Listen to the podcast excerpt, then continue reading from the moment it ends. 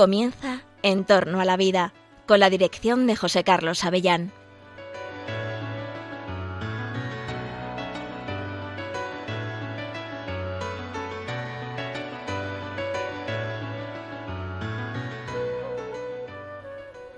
Buenos días, queridos oyentes de Radio María. Os saluda José Carlos Avellán. Estás escuchando en Radio María el programa En torno a la vida. En torno a la vida, el programa que tú cada 14 días escuchas porque te preocupan, te preocupan los problemas asociados a, a, la vida humana, a la salud, a la ética de las investigaciones científicas y biomédicas, la bioética, y eh, aquí en, esta, en este programa mm, nos centramos, como tú bien conoces, en los límites éticos que deben considerarse, que deben tenerse en cuenta a la hora de las actuaciones eh, clínicas e investigativas de los profesionales de la salud. Efectivamente, los médicos y los investigadores pueden hacer cosas maravillosas. El progreso de las ciencias biomédicas y en particular de la medicina ha sido exponencial en los últimos años. Es maravilloso. Genera esperanza, genera expectativas, genera ilusión, genera la posibilidad de curar cosas o paliar el sufrimiento de las personas de una manera que hace solamente 15, 20 años era impensable. Nosotros somos unos eh, fans, somos eh, frikis fanáticos de las ciencias, nos encantan las ciencias y amamos lo que hacen nuestros médicos y lo agradecemos todos los días. Y en estas ondas sabemos también que la profesión médica, que es una profesión tan noble, debe regirse por criterios éticos, ¿verdad? Por criterios morales. Así las cosas, en este programa hemos ido tocando pues muchos temas, ¿verdad? A lo largo de este curso nos has escuchado hablar de, del aborto, de la eutanasia, de la investigación con embriones humanos, de bueno, de cuestiones que tienen que ver con la salud mental, con las adicciones, con bueno, pues todos los temas de la vida. Y es que la vida tiene eh, alegrías y sufrimientos. La vida tiene eh, pues pequeños bajones y también épocas de mucha ilusión. Ciertamente, nosotros eh, queremos tratar aquí siempre con rigor y con expertos los problemas que a ti te interesan. Y hoy hemos detectado un tema de fondo con unas aplicaciones muy concretas que nos parece que te pueden interesar. Fíjate que yo hablaba de las expectativas que tenemos ante la medicina. Y ciertamente ante las ciencias y ante la medicina la sociedad actual ha puesto mucha confianza en ella, hace grandes inversiones públicas y privadas, y el ciudadano medio, tú y yo, esperamos que la ciencia y la medicina dentro de ellas, pues nos, nos resuelvan muchos problemas. Hemos puesto muchas expectativas en, en la medicina y a veces incluso hemos hecho de la medicina un solucionario o un, un, espacio que pudiera o debiera satisfacer nuestras pretensiones, nuestros deseos, más allá de la curación de la salud, de los problemas de salud, más allá de la razonable expectativa que debemos tener siempre sobre que la medicina nos ayude a tener un bienestar corporal y físico y, psíquico que es razonable esperar. A lo que voy es que me parece, me, nos da la sensación cuando preparábamos el programa, que hay en nuestra época una eh, psicología colectiva o una, no diré ideología, pero sí desde luego una expectativa ante la ciencia de que ella nos tiene que solucionar nuestros problemas, todos nuestros problemas, y que de algún modo incluso los problemas más profundos no dejarían de ser problemas eh, que algún día la ciencia res resolverá, que las grandes preguntas que nos hacemos sobre nuestra vida, sobre, el sobre nuestro sentido de la vida, sobre el sentido del dolor o del sufrimiento, de la alegría y de la pena, sobre todas estas cosas, todo esto tendría una explicación algún día dada por la ciencia y la tecnología. Las grandes preguntas sobre el mundo, sobre la naturaleza, sobre el cuerpo humano, sobre sus dolencias, todas es cuestión de tiempo.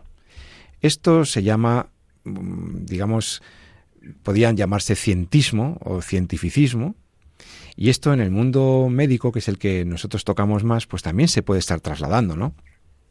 Ante problemas que, eh, bueno, pues que tienen una dimensión eh, más profunda, pues acudimos al médico a que nos los palíe o nos los resuelva.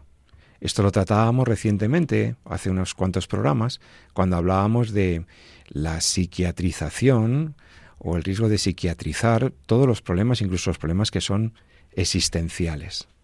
El sentido de la vida o el porqué de las cosas nos puede llegar a, atenazar o nos puede llegar a preocupar. Y a lo mejor estamos pidiéndole a la ciencia, que a estas ciencias, que nos den respuestas o soluciones a temas que no le, para los cuales no, no es su función, ¿no? Em, también lo hemos visto, por ejemplo, cuando una persona tiene problemas, por ejemplo, para, para tener hijos. Una pareja tiene dificultades para obtener ese legítimo deseo de, la paternidad o de la maternidad y recurre a la ciencia, recurre a la biotecnología. Y vimos cómo el recurso a la biotecnología, por ejemplo, en las técnicas de reproducción asistida, muchas veces reviste un desorden, un desorden eh, moral, en el sentido de, eh, pues eso, eh, pensar que el hijo, el, el hijo ha de ser algo que me tiene que dar la ciencia, que tengo que recibir de la ciencia o de la tecnología. O, por ejemplo, cuando con un problema existencial o afectivo abusamos de los aspectos psiquiátricos o de la medicina psiquiátrica, medicina y de los fármacos, ¿verdad? Hoy, mm, viendo un poco todo esto, mm, me preguntaba, hay una dimensión que nunca hemos tocado en el programa. Tiene que ver con, bueno, pues cómo vemos nuestro cuerpo, cómo vemos nuestro físico, más allá de superar una enfermedad, de tratar una enfermedad o de mejorar el bienestar de las personas, eh, también se pide a la medicina, a un área de la medicina, que mejore aspectos de nuestro cuerpo. Estoy hablando de la medicina o incluso cirugía que ya no es curativa, que ya no busca curar una cosa, sino que le pedimos a los médicos, a los cirujanos, em, una cirugía o una medicina que nos acerque, nos aproxime a, una expectativa de belleza que tenemos cada uno. Siendo así que la belleza es algo deseable y es bueno, y que es bueno aspirar a tener un cuerpo mejor o más bonito, estar más satisfecho con nuestro cuerpo, esto también se presta a numerosos abusos o desviaciones.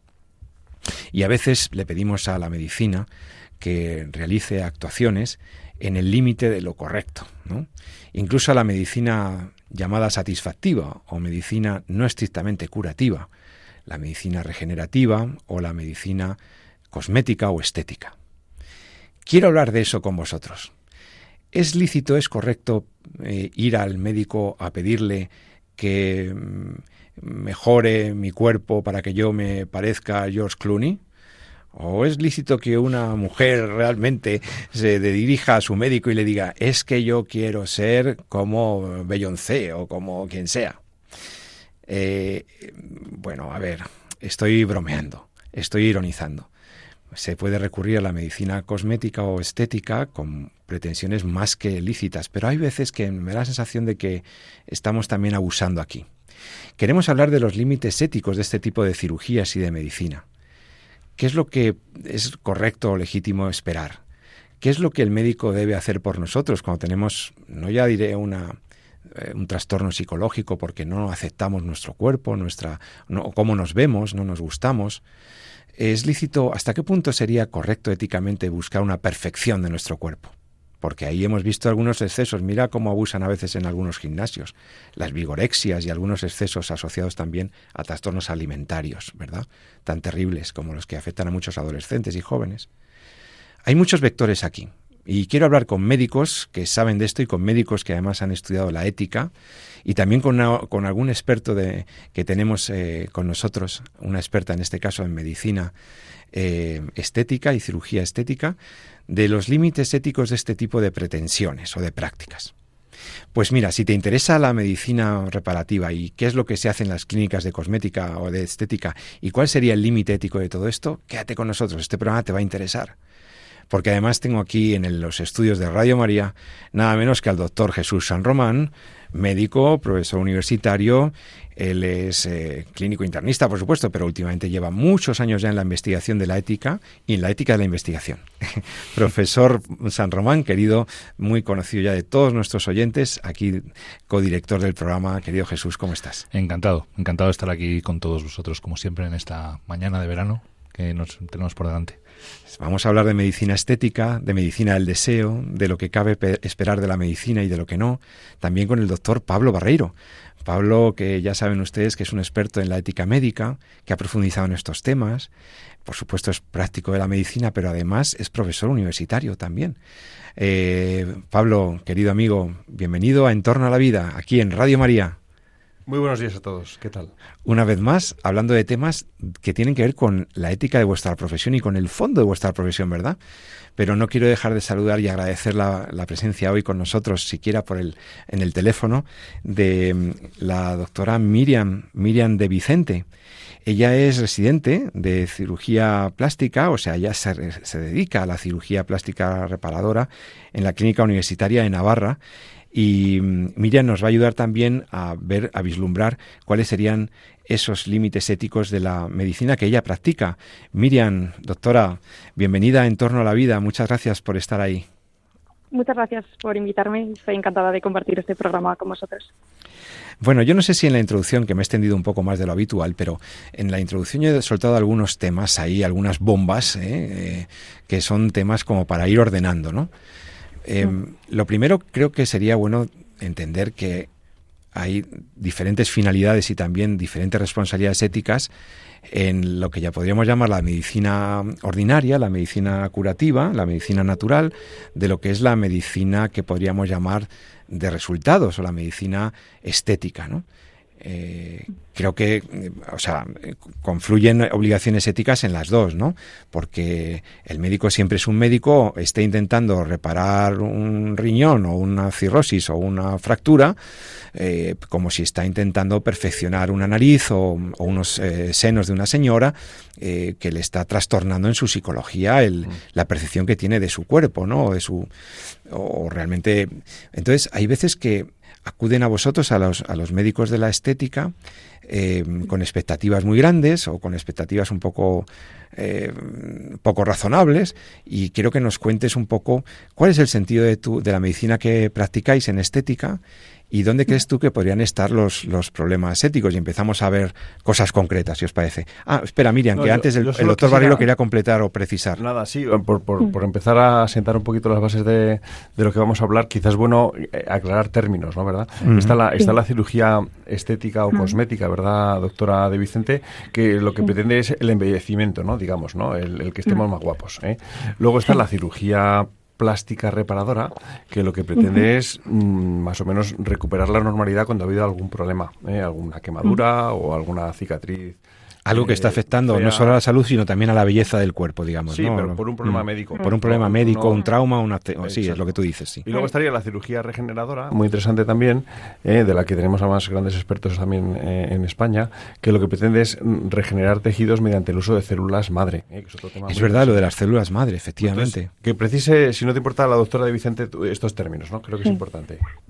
Sí, adelante. gracias por... Sí, Gracias por sacar este tema porque me parece que cuando hablamos de estas cosas en el, en el ámbito público, yo creo que muchas veces se confunden eh, términos y conceptos que yo creo que son claves para poder situarnos en este tema que vamos a abordar, que es complejo. Como digo, yo me dedico a esto y a veces yo misma tengo que explicar estas cosas pues a pacientes, a colegas y tal para que quede un poco claro en qué ámbito nos estamos moviendo.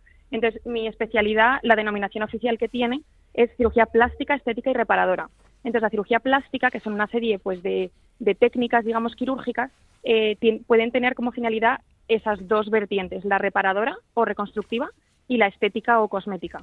La reparadora o reconstructiva básicamente eh, trata de corregir o, reparar, como su nombre indica, estructuras corporales que se han visto deformadas o alteradas por procesos pues oncológicos de algún cáncer, por eh, traumatismos, por malformaciones, por quemaduras o por cualquier otro agente externo. De manera que esa parte del cuerpo, digamos, queda de alguna manera deformada. Entonces, esa vertiente de la cirugía plástica lo que busca es reparar, devolverle una forma y una función también normal, porque también es cirugía funcional muchas veces, y ahí pues no hay debate posible, es un tema curativo de devolver salud y que ahí me parece que, bueno, teniendo también límites éticos, eh, que daría para otra conversación aparte, eh, generalmente pues es la que está aceptada por todo el mundo.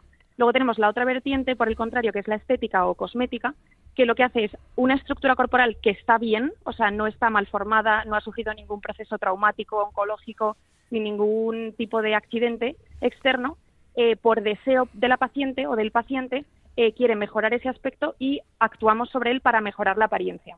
Entonces, esto que en el papel es muy bonito y en la teoría, pues eh, claramente es blanco y negro, como sabemos, la realidad tiene una gama de grises y en especial en el, en el ámbito de la ética hay muchos, muchos grises y a veces no es tan fácil decir esto es blanco o esto es negro, ¿no? Porque, bueno, en nuestra práctica habitual claramente hay cirugías que son estéticas, claramente hay cirugías que son reparadoras, pero hay muchas que están entre medias. Por ejemplo, eh, un caso muy común en una consulta de cirugía plástica, eh, una reducción de mamas. Una paciente que tiene exceso de pecho y le dificulta en, la, en el día a día, pues por el peso, por la incomodidad para vestirse, para hacer deporte, pues no puede tener un problema de espalda por todo ello, ¿no? Podría tener un claro, problema. efectivamente, efectivamente. Entonces ahí, pues no cabe duda que va a mejorar la estética si le, si le operamos de una reducción mamaria, pero eh, a la vez, pues le vamos a mejorar la vida en ese sentido, en cuanto a comodidad y tal. Rinoplastias, pues muchas se hacen porque hay problemas de ventilación, que no entra suficiente aire por la nariz y el paciente pues tiene dificultad para hacer deporte o para ronca por las noches. Entonces, muchas veces se actúa sobre la estructura interna de la nariz y muchos pacientes dicen, bueno, ya que me toco la nariz, pues también quiero modificar la estructura externa para mejorar alguna característica de la nariz. Entonces, bueno, con esto digo que, a veces es muy difícil diferenciar el blanco del negro, ¿no? Y luego, una cosa, si me permitís también, eh, que me parece que también en la sociedad, cuando hablamos de estos temas, se tiende a demonizar un poco la cirugía estética. Entonces, yo en esto, permitidme que sea abogada del diablo, también porque esto es eh, el pan que me da de comer, como quien dice. O sea, yo me dedico en parte a este tipo de cirugías eh, también hay una percepción como que de la cirugía, que de la cirugía estética es un tema frívolo al que se someten pues las famosas, gente que vive vidas muy frívolas o que tiene trabajos pues eh, públicos o bueno, como se, se, se tiende a, a, minimizar como eh, o sea o a destinar esa cirugía a determinados sectores de la sociedad y la realidad es que en las consultas de cirugía plástica y de cirugía estética hay todo tipo de personas hay gente, pues hay madres de familia, hay gente que se dedica a profesiones de cualquier tipo, o sea, no tienen por qué ser de cara al público necesariamente. Hay gente de todo nivel socioeconómico que lo que busca es mejorar un aspecto físico. Entonces, ahora entraremos a hablar los límites de, ese, de, de esas cirugías, ¿no? En, cuál, en qué pacientes habría que hacerlas, en cuáles no, o en cuáles pues habría que discutir un poco más. Eh, pero bueno, por encuadrar también que no demonicemos esa cirugía, que también es lícita y supone pues eh, usar los medios técnicos que tenemos para mejorar la vida de las pacientes. Entonces, bueno, ahora entraremos más en cosas técnicas, pero bueno, también quería dejar esto un poco claro al principio para, pues bueno, hablar desde un, un, pues un campo más amplio. Es, claro, doctora, que has mencionado eh, problemas médicos, efectivamente, como pues eso, un sobrepeso, un exceso de, carga, etcétera. Pero también es verdad que puede haber mm, problemas relacionados con la estética que pueden causar alteraciones psicológicas, eh, incluso sociales, o sea, de, desenvolvimiento social, o oye, incluso laborales. Hay personas que, viven de su imagen, ¿no? Entonces, quizá ahí hay, un problema objetivo, ¿verdad? Mm, a lo mejor no tan físico como en otros, en otros casos, que, que sí que es verdad que la medicina puede dar solución, ¿no? Quizá la, cuestión está, que tú ya lo ibas apuntando, es en, cómo objetivar el problema, ¿no? O sea, en, cómo es esa valoración que hacéis vosotros previa a decidir que efectivamente eh, el paciente, desde un punto de vista ético, si queréis, merece un tratamiento estético. Mira, en este, eh, en cuanto, o sea, en cuanto a abordar el tema de la cirugía estética, si me permitís, voy a usar tres de las cuatro coordenadas en las que nos movemos cuando hablamos de ética en la medicina, que son los principios de, autonomía del paciente, de justicia, de beneficencia y de no maleficencia. Entonces, permitidme que descarte el de justicia porque este tipo de cirugías hoy por hoy no están cubiertas por el sistema público, por lo tanto, mm, todos los costes que derivan de ellas eh, lo satisface el propio paciente. Entonces, bueno, no voy a, aunque es un tema que también podríamos hablar de justicia social, ¿no? que estas cirugías estén al alcance de unos y no de otros, pero yo creo que no es el tema que nos dañe hoy. Entonces, me voy a centrar en beneficencia, no maleficencia y autonomía del paciente. Entonces, yo creo que cuando hablamos de, cuestiones éticas en cuanto a cirugía estética, eh, ¿por qué hablamos, por ejemplo, de cuestiones éticas en cirugía estética y no, por ejemplo, en ir a la peluquería, que al final también es cambiar un, un aspecto estético externo de un paciente eh, que también podrías decir, oye, pero ¿y esto es lícito o no es lícito? Yo creo que lo que hace que la cirugía estética sea objeto de la ética es que tiene unos riesgos. O sea, ir a la peluquería y cambiarte el pelo, pues los riesgos que corres son muy, muy bajos. En cambio, someterte a una cirugía son riesgos que pueden ser incluso vitales, aunque bueno, hoy en día tanto la cirugía como la anestesia han avanzado mucho y los riesgos son muy bajos, en concreto en cirugía estética, porque actuamos sobre estructuras externas y nunca vamos a eh, actuar sobre un órgano vital. Realmente el riesgo vital eh, de una cirugía estética, no digo que es nulo, pero es bastante bajo hoy en día. existe, pues, por supuesto, el riesgo de la anestesia y el riesgo, pues, como toda cirugía, puede ir mal, puede haber un sangrado, una infección o, bueno, o alteraciones de otro tipo que, pues, hemos visto en las noticias que hay pacientes que han fallecido por una cirugía estética, pero es, son casos bastante aislados. Pero bueno, en cualquier caso, sí que el paciente asume un riesgo al someterse a una cirugía estética. Yo voy a hablar, perdonadme también que aclare este término, cirugía estética y no medicina estética, porque la diferencia de cirugía estética es que es propiamente cirugía, o sea, uno accede, digamos, perfora la piel o accede a cavidades eh, corporales, cuando la medicina estética es más, pues, eh, botox, eh, fillers, bueno, ácido hialurónico y ese tipo de cosas, que también daría para un tema, pero me parece que solo concentrarnos en cirugía estética ya tenemos suficiente que. Sí, sí, sí, está bien, está bien. si luego da tiempo, podemos hacer alguna alusión, pero sí porque está muy de moda también la medicina estética y me parece que en cuanto a ética tiene eh, un campo aparte porque los riesgos que se asumen con ese tipo de intervenciones o procedimientos, que ni siquiera son cirugías como tal, es bastante menor. Entonces, bueno, creo que también esto hay que contextualizarlo. En cuanto a beneficio, que es un poco por, la, por donde iba la pregunta de Pablo, eh, de qué o sea, qué beneficio realmente tiene un paciente cuando nos viene con un problema, ¿no? De tengo el, me noto el pecho muy, pues muy vacío o la nariz muy grande yo creo que hay, eh, hay varios factores que hay que tener en cuenta y en esto también entra la autonomía del paciente. Lo primero, que el paciente sea objetivo a la hora de valorar esos, esas características físicas.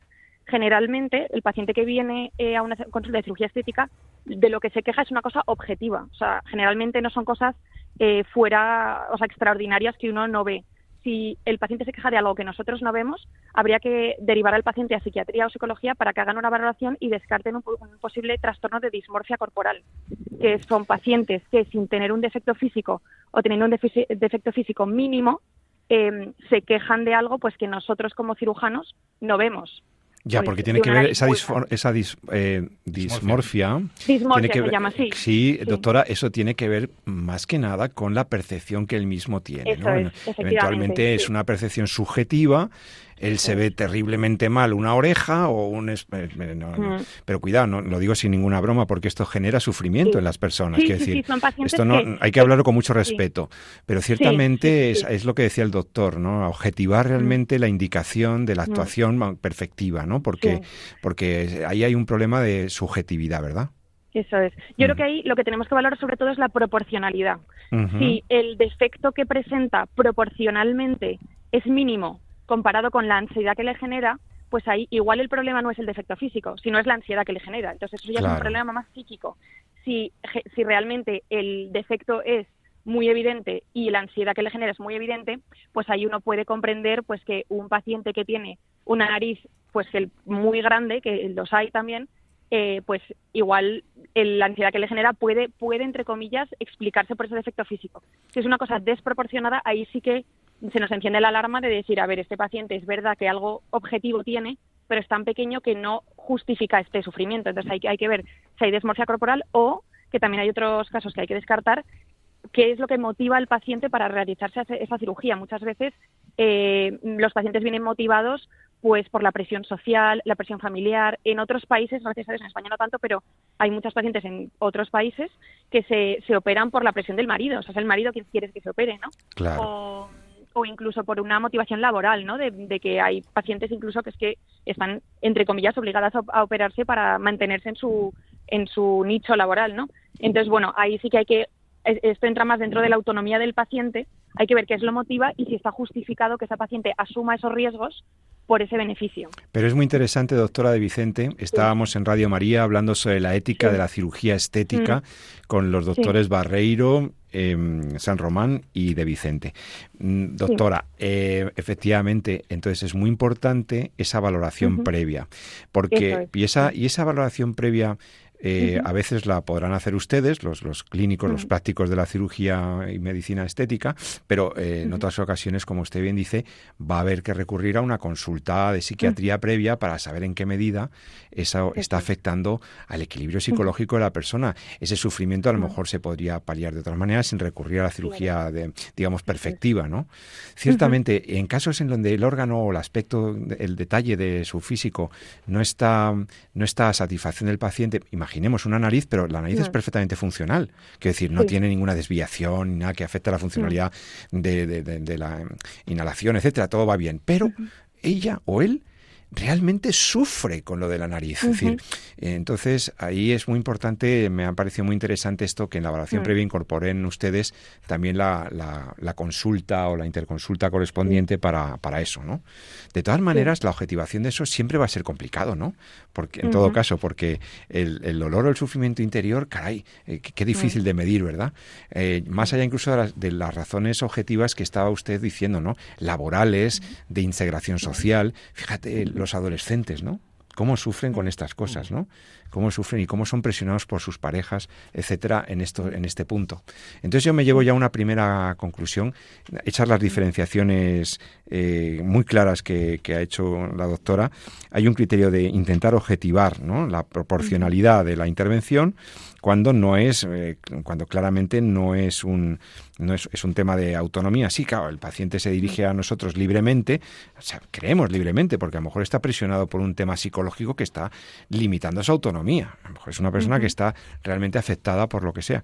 Pero sí, vamos a presumir que es un paciente que de manera autónoma se dirige a, se dirige a ustedes, pero, pero claro, luego también un tema de justicia se ha mencionado. Sí, yo estoy de acuerdo con lo que ha dicho la doctora. Esto no es un tema de ricos, al menos no debería serlo, ¿no? De gente que tuviera estas capacidades económicas, simplemente porque puede haber gente que no tiene esos recursos y que realmente de manera objetiva sufre por esto, ¿no? Entonces ahí, hombre, cuando...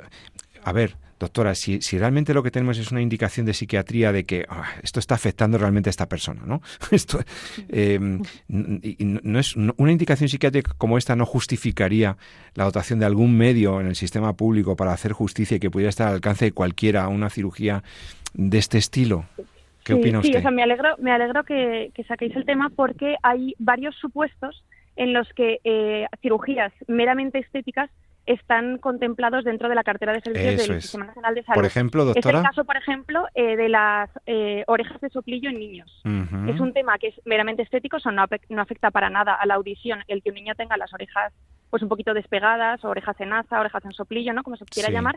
Entonces, en estos casos sí que se ha visto que estos niños les mina mucho la autoestima y les aísla mucho socialmente. Entonces, eh, eso sí que es un caso en el que una, una intervención meramente estética está cubierto como el Sistema Nacional de Salud. Entonces, en estos niños, habitualmente a partir de los 6, 7 años, que es cuando empiezan pues ya, eh, bueno, la, la escuela primaria generalmente ya son más conscientes de su problema, cuando te los traen más pequeños, generalmente son los padres los que se quejan. El niño no se da cuenta porque, bueno, los niños tan pequeñitos son felices, eh, tienen menos prejuicios, digamos, y no le limita para nada en la vida. Pero cuando empiezan a ir a la escuela primaria, ya son más conscientes de que los demás se meten con ellos, les miran mal. Entonces ya cuando el niño ya le supone un perjuicio personal, en cuanto pues a su habilidad de socializar, de tener una vida, pues una autoestima sana, etcétera, pues ahí ya se empieza a plantear la cirugía. Entonces se suelen operar pues a los 7, 8, 9 años más o menos y suele ser cuando ya el niño aqueja pues eso que le está afectando a su vida. Entonces, en ese caso, siendo una cosa meramente externa, sí que se cubre eh, por la seguridad social, pues porque efectivamente, objetivamente, eh, es un perjuicio para el niño.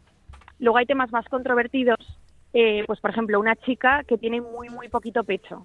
Pues al final también para una mujer, bueno, una adolescente o una chica joven, para relacionarse con sus amigas o con los hombres incluso, en una época tan vital pues como es la pubertad o la juventud, también le puede minar un poco la autoestima. Y ahí, por ejemplo, no está contemplado. Entonces, bueno, también en esto, eh, como uno abra la puerta ya, pues se pueden colar muchas cosas, ¿no?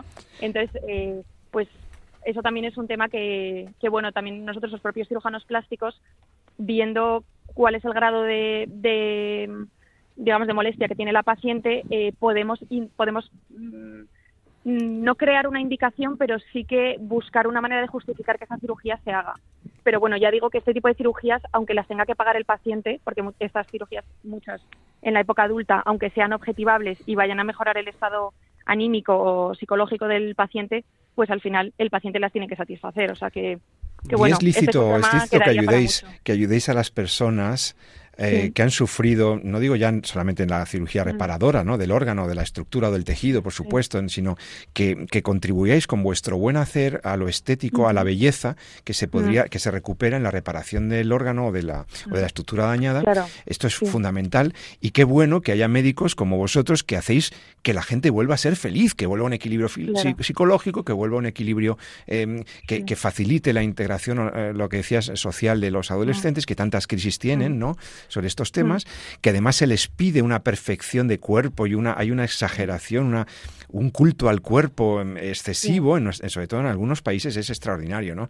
Entonces, claro, mm. eh, el ver que sin caer en el culto al cuerpo, ¿no? En un culto e, excesivo, eh, esta medicina facilita, hace, eh, facilita la felicidad y el equilibrio psicológico de las personas, me parece fundamental. Pero, mm, pero doctora, em, em, hemos hablado un poco de las, de las bondades, de, la, de los beneficios mm. de, de, la actividad de la medicina estética.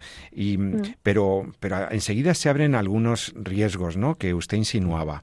Mm, cuando yo estoy, por ejemplo, en una cirugía reparadora, pero ya me dicen, y ya, y ya de paso, usted podría hacerme tal cosa, ¿no? Ya de paso, ¿no? ya de paso, ¿no? O, por mm, ejemplo, cuando me dice, oiga, mm, si yo lo puedo pagar, ¿usted qué problema tiene? Usted haga lo que yo le digo, son mis tejidos, mi autonomía. Y usted va a trabajar para mí y yo le estoy haciendo un contrato de obra y servicio. O sea, usted, me, usted, usted es doctora, sí, no, usted es una técnico que puede reestructurar mis tejidos y hacer que yo tenga un trasero perfecto o que tenga un no sé qué. Entonces esto es lo que hoy en día se lleva, ¿no? Y algunos justifican, si yo lo puedo pagar, ¿por qué no me lo deberían hacer?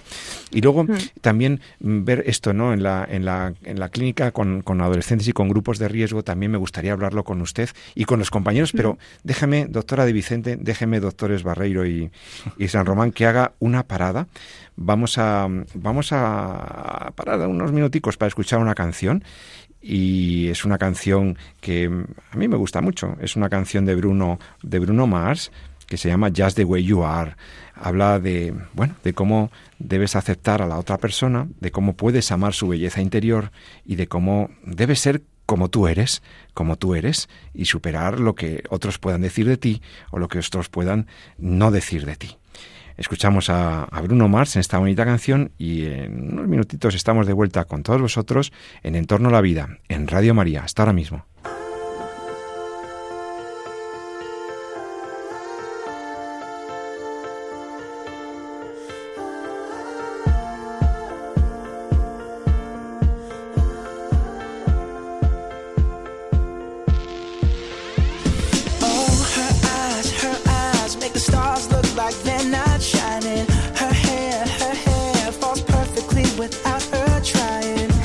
so beautiful, and I tell her every day. Yeah, I know, I know. When I compliment her, she won't believe me, and it's so, it's so sad to think that she don't see what I see. But every time she asks me, do I look okay? I say.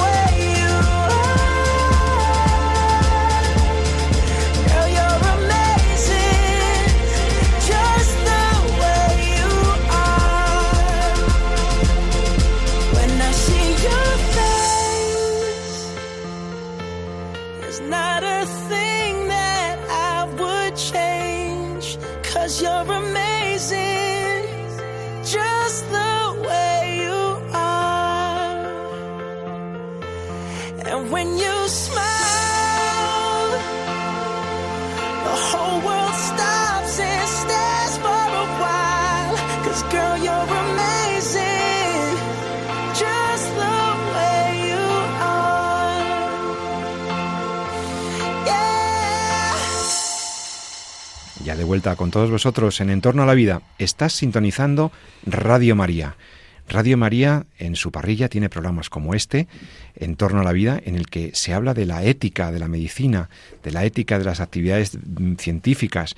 Estamos hablando hoy eh, de los límites éticos de la medicina o de la cirugía estética, y la bioética de la medicina del deseo, con los doctores San Román, Barreiro y la doctora de Vicente, que la tenemos al teléfono, de la Clínica Universitaria de Navarra. Y estábamos, estábamos escuchando una canción que habla sobre la belleza interior y sobre cómo quererse uno mismo y cómo querer a los demás tal como son.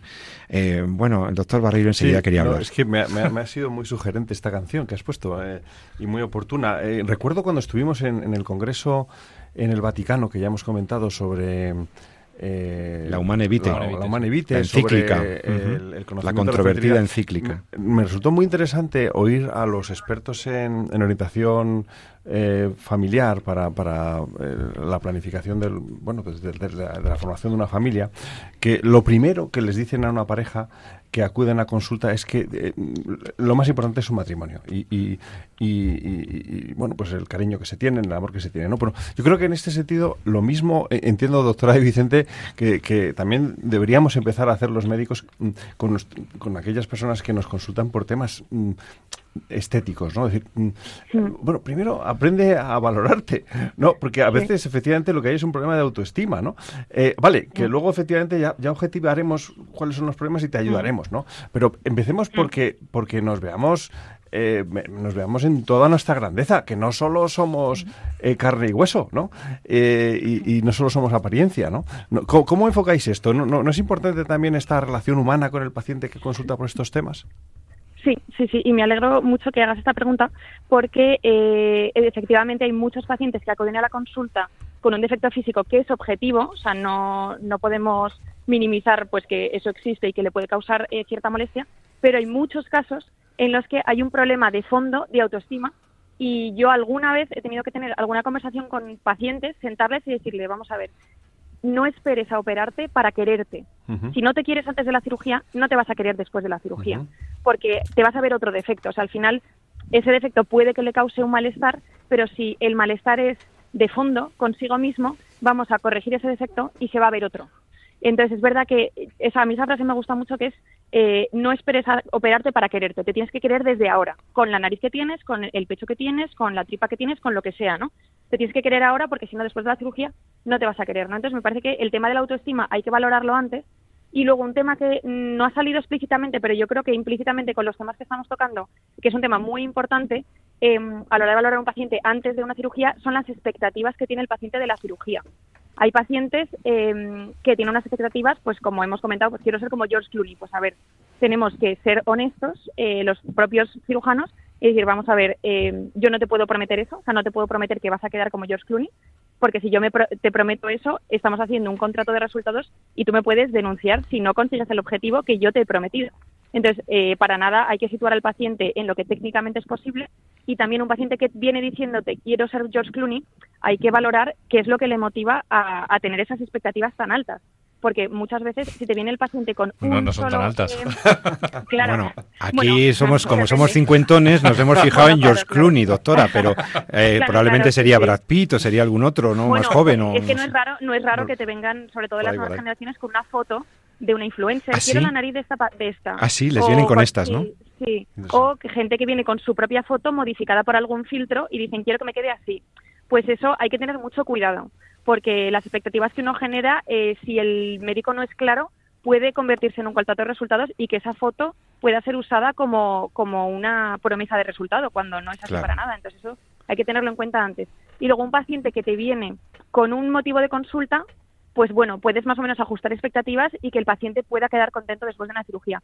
Cuando alguien viene y empieza, quiero eh, operarle la nariz, los ojos, la boca, el pecho, el no sé qué, el no sé cuántos, ahí ya, cuando hablamos de límites de estética, ese sería un límite. Decir, vamos a ver, esta paciente, si no es un eh, defecto físico, sino que son múltiples, tiene más pinta de que es un tema de fondo. O sea, si quieres cambiarte completamente, es que el tema de la autoestima, pues no está muy bien eh, y el tema de fondo es, es, que está mal planteada la cirugía, porque la cirugía es para corregir un defecto, no todo toda tu persona, ¿no? Entonces, eso sí que sería una red flag, ¿no? Como dicen los ingleses, una bandera roja de este paciente no hay que operarle porque no va a estar contento con el resultado y el problema es de fondo, no es de ese eh, defecto en concreto. Si también te vienen con un defecto magnificado, como decía antes, eso también sería para mí un límite, porque si no estamos de acuerdo el médico y el paciente en cuál es el defecto que queremos corregir, eh, no, es como si el arquitecto trae unos planos y el, y el paciente y el cliente trae otros. Pues es que no voy a construirte esa casa porque estamos hablando de cosas distintas.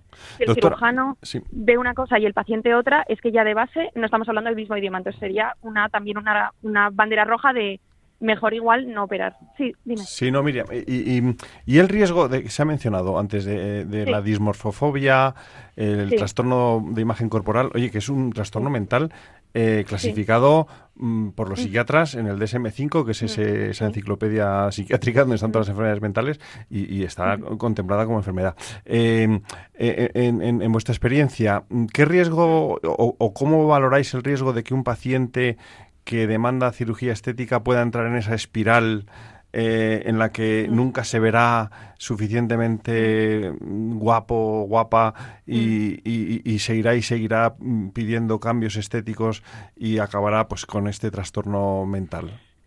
Sí, o sea, eso es una muy buena pregunta y ojalá tuviera la respuesta, pero me parece que al final uno desarrolla en la consulta una cierta intuición eh, en cuanto a, al, pues a los pacientes que tiene delante, ¿no? un paciente normal de una consulta de estética te viene pidiendo una cosa más o menos razonable, lo que te cuenta te parece más o menos razonable, eh, te parece proporcional también el grado de ansiedad que le produce con el, defecto que tú objetivas y es consciente de los resultados que se pueden conseguir si alguien, algún paciente se sale de esos parámetros, generalmente se enciende la luz.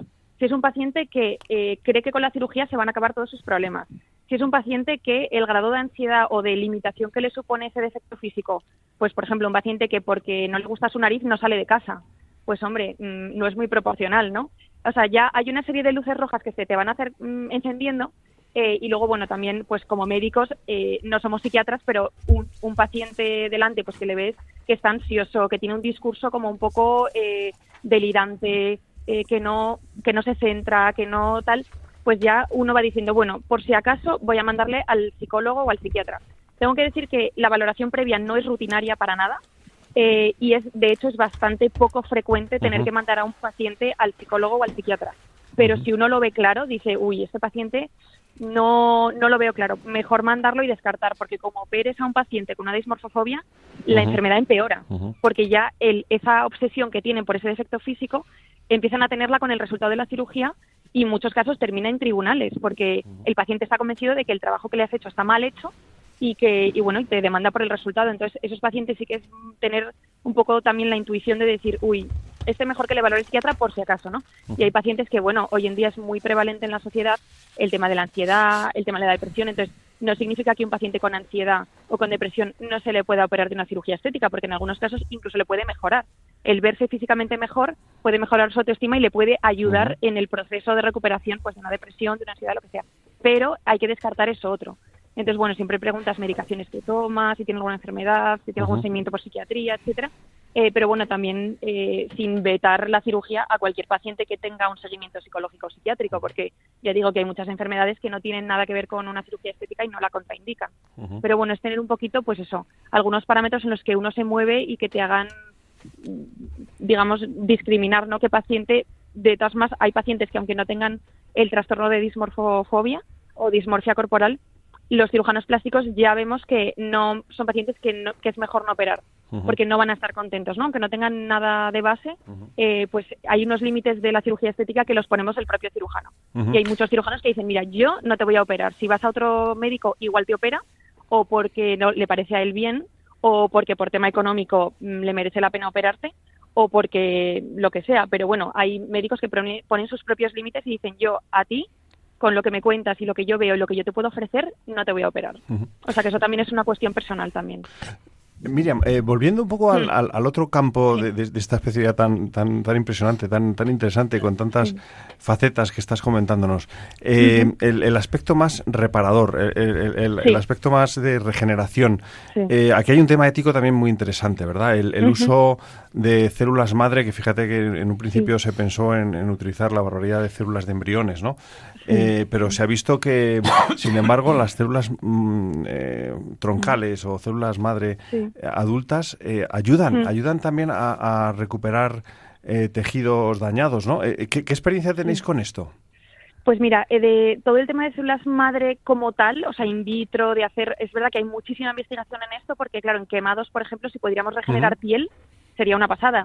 En pacientes pues de reconstrucción auricular, pues regenerar eh, cartílago, o sea, que luego eso se podría más allá pues llevar al, campo de los órganos, no sólidos, de hacer pues trasplantes de órganos eh, cultivados in vitro. Pero bueno, tengo que decir que todo esto ahora mismo es un campo en el que se está investigando mucho. Las aplicaciones prácticas en el día a día de un cirujano plástico son muy limitadas.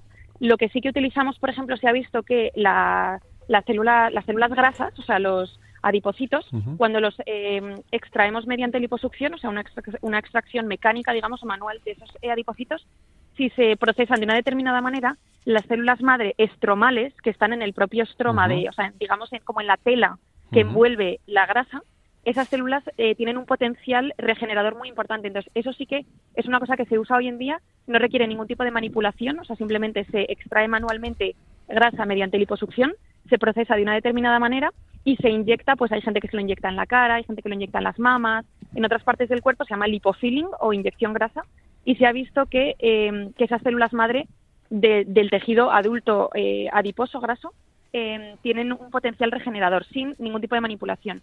Y luego también hay otro tema que también está muy de moda ahora, que es el, el plasma rico en plaquetas, que supone sacar sangre del propio paciente, centrifugarla, quedarnos con una parte de esa sangre, que es el plasma, que tiene unos factores de crecimiento, eh, bueno, unos de factores que se han visto que son beneficiosos, e inyectarlo en determinadas eh, zonas del cuerpo. Los traumatólogos lo inyectan en articulaciones, los dermatólogos en el pelo para evitar la caída del pelo, y algunos plásticos lo, lo inyectan a nivel de, bueno, facial o de corporal.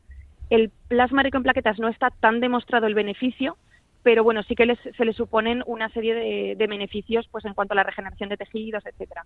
Pero esas son las únicas dos aplicaciones que hoy en día están eh, o sea, como extendidas, digamos. Luego hay algunas más marginales, pues de queratinocitos para quemados y tal, pero no están tan a la orden del día.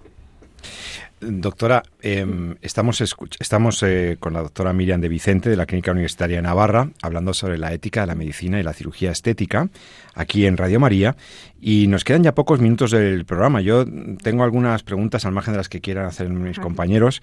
Bueno, lo primero, ¿en qué medida la cirugía o, la práctica de ustedes puede generar en algunos pacientes adicción? Eso por un lado. ¿Es adictivo? Segundo, una, una pregunta también, ¿qué le diría usted a estos eh, padres y madres o tíos o padrinos que, quieren regalarle una mejora de, pechos o quieren regalarle esto por su cumpleaños a la adolescente o a la que ha hecho el, la puesta de largo. Entonces, este, también ahí, ¿no? O sea, ¿qué, qué diría usted? Y, también, ¿qué problemas están viendo ustedes, eh, vosotros en vuestro campo, sobre intrusismo? ¿Hasta qué punto está controlado esto? Porque también tenemos alguna referencia, alguna lectura sobre bueno los riesgos que puede tener irse a ciertas eh, a ciertas medicinas, eh, llamémoslas satisfactivas, eh, no ya en otros países, sino incluso en nuestro país, poniéndose en manos de personas que a lo mejor no están debidamente acreditadas. Son tres preguntas en el orden que quiera, doctora. Intentaré responder porque como me enrollo, porque da, para mucho cada uno de los temas que planteáis. Pero bueno, rápidamente, el tema de las adicciones es cierto que, eh, que las, cirugías estéticas generan cierta adicción, porque al final con muy poco esfuerzo, que es meterte en un quirófano, irte a dormir y pagar pues lo correspondiente, consigues un resultado que pues que en muchos casos eh, costaría mucho esfuerzo o incluso sería inalcanzable. Por ejemplo, ahora está muy de moda la liposucción. Es la cirugía de las que más se hacen ahora mismo. Porque claro, tú pagas, te vas a dormir y te levantas como si hubieras estado dos años a dieta y haciendo deporte en el gimnasio.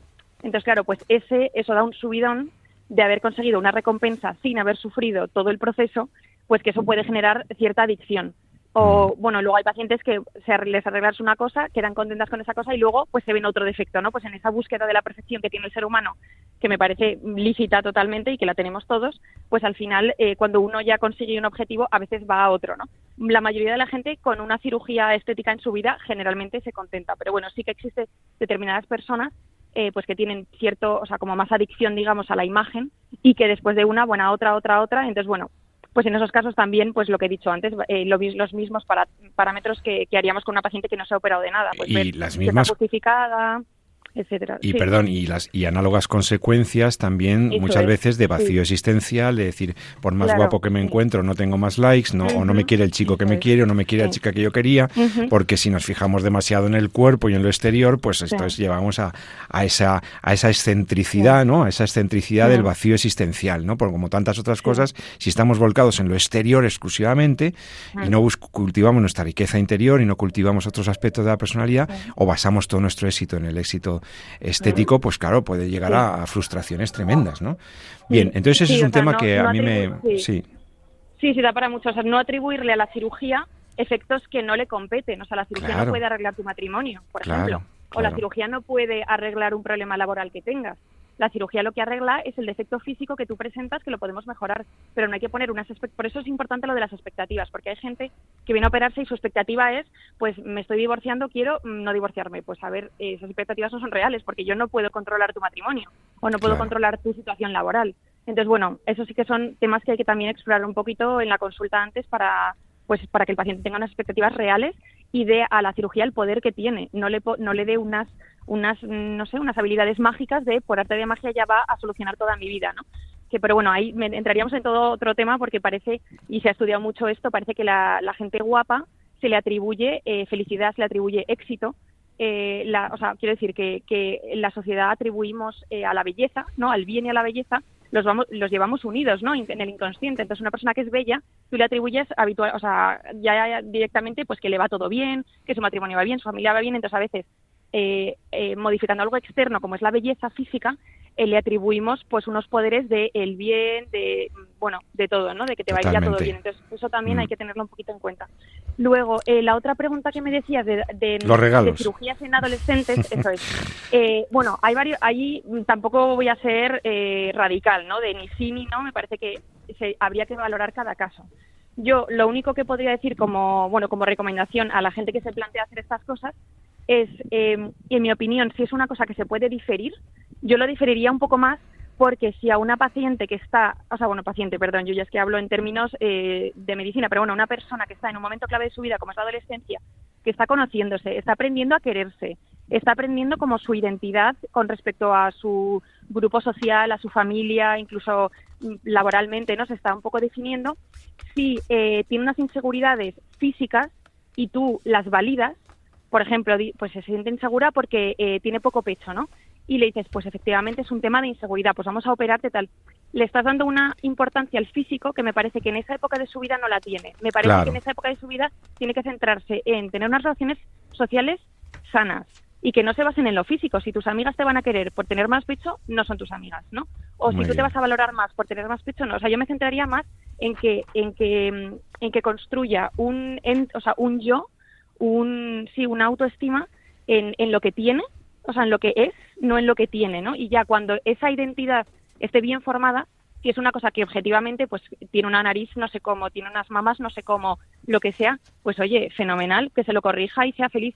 Pero, eh, pero me parece que, eh, que el énfasis no sea en lo físico porque estamos validando unas inseguridades respecto a lo físico que en esa época de la vida que es tan clave, me parece que no tiene que basarse en eso. O sea, el mensaje tiene que ser, tú vales lo mismo con o sin tu nariz, con o sin tu pecho, con o sin lo que sea. Entonces, sé quién eres, o sea, forma tu personalidad y ya cuando tengas cierta madurez, yo te pago la cirugía, ¿no? Yo haría eso si fuera mi hija.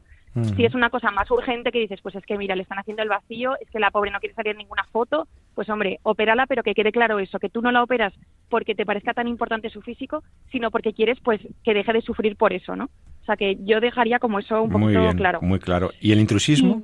en un minuto. Entonces, esto daría, esto daría para, para un programa entero o varios, pero hoy en día en España el intrusismo en medicina no existe. Cualquier persona que tenga el título de medicina, de graduado en medicina y cirugía, puede realizar cualquier cirugía, incluidas las estéticas. Entonces, eh, hoy en día eso, el, el intrusismo no existe porque cualquier cirujano por ley puede realizar cualquier cirugía, pero claro, yo personalmente, si me fuera a operar de algo, si me fuera a operar del corazón, iría al cirujano cardíaco, que sí que tiene formación en cirugía cardíaca. Si fuera a operarme de algo del cerebro, pues al neurocirujano. Entonces, ¿qué pasa? Que hay muchos cirujanos que sin tener una formación específica en estética realizan cirugías estéticas porque pueden, porque legalmente pueden. Entonces, esto es un tema en el que se está peleando desde la Sociedad Española de Cirugía Plástica por, mm, pues eso, luchar un poco contra el intrusismo, pero ya digo que a día de hoy no existe el intrusismo. Entonces, yo lo único que puedo recomendar es si alguien se va a someter a una cirugía de este estilo, que confirme que el cirujano que le va a operar es cirujano plástico, estético y reparador, que lo puede confirmar en la página web de la Sociedad Española de Cirugía Plástica, que se llama sespre.org. Hay un buscador y puedes confirmar si tu médico tiene esa especialización. Si no, pues a ver, por poder puede, pero no sé, igual que uno si quiere arreglar su coche lo lleva al mecánico y si quiere arreglar el barco lo lleva al de los barcos, yo si me quisiera hacer algo de estética mm, me pondría en manos de un cirujano que tiene formación de estética y no formación de otro tipo. Pero bueno, eso ya lo dejo a manos de... A la prudencia de cada uno. Eso es, efectivamente. Bueno, pues se nos ha acabado el tiempo. Es un tema apasionante. Ha sido unas explicaciones clarísimas. Muchísimas gracias, doctora Miriam de Vicente, porque creo que hemos sacado los problemas éticos y los problemas sociales más acuciantes de esta, de esta práctica médica. Por otra parte, eh, buena, no, en sí misma no tiene nada malo. Lo que hay que ver, efectivamente, bioéticamente hablando, es las consideraciones previas que hay que hacer sobre la admisión de los pacientes, efectivamente, la evaluación de los riesgos, la proporcionalidad de estas intervenciones el riesgo de adicción y sobre todo el riesgo de que pudiera buscarse con esa medicina del deseo de la que hablábamos eh, la satisfacción o el cumplimiento de expectativas que no, han no estarán en la medicina estética, que no podéis, no podéis dar la felicidad a la gente, porque la felicidad no viene solamente de la satisfacción del cuerpo o de la, o de autoestima. La felicidad tiene otros factores mucho más profundos. Aquí, como cristianos, sabemos que la felicidad viene de la fe, viene del contacto, de la cercanía con Dios, de hacer de nuestra vida algo con sentido gracias al amor que ponemos en lo que hacemos. Y por lo tanto, no vaciarnos en lo estético, en lo externo, en el culto al cuerpo. Cuidar el cuerpo, fenomenal incluso estar más guapos y más guapas, yo creo que es perfectamente legítimo, todos lo sabemos. Cuidarse está muy bien, pero cuidado con la proporcionalidad de estas cosas. Hemos visto aquí riesgos muy ciertos de una actividad que ennoblecen eh, profesionales como la doctora Miriam de Vicente, de la Clínica Universitaria de Navarra, y los profesores, eh, también agradezco la presencia de la doctora hoy aquí en el programa, y también pues me despido también de mis compañeros, del doctor San Román y del doctor Barreiro, que han estado muy, muy atinados también con sus preguntas y sus, y sus valoraciones. Queridos amigos, muchísimas gracias. Gracias, doctora de Vicente. Hasta muy pronto.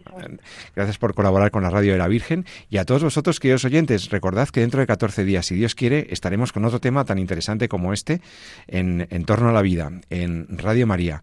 Sobre, y sobre estos días de calor y de esto, pues ánimo, sobrellevadlo, disfruten los que tienen vacaciones y recuerden lo que siempre recomendamos. Ama la vida y defiéndela. Te habló José Carlos Avellán. Hasta dentro de 14 días. Muchas gracias. Han escuchado en Radio María En torno a la vida, un programa dirigido por José Carlos Avellán.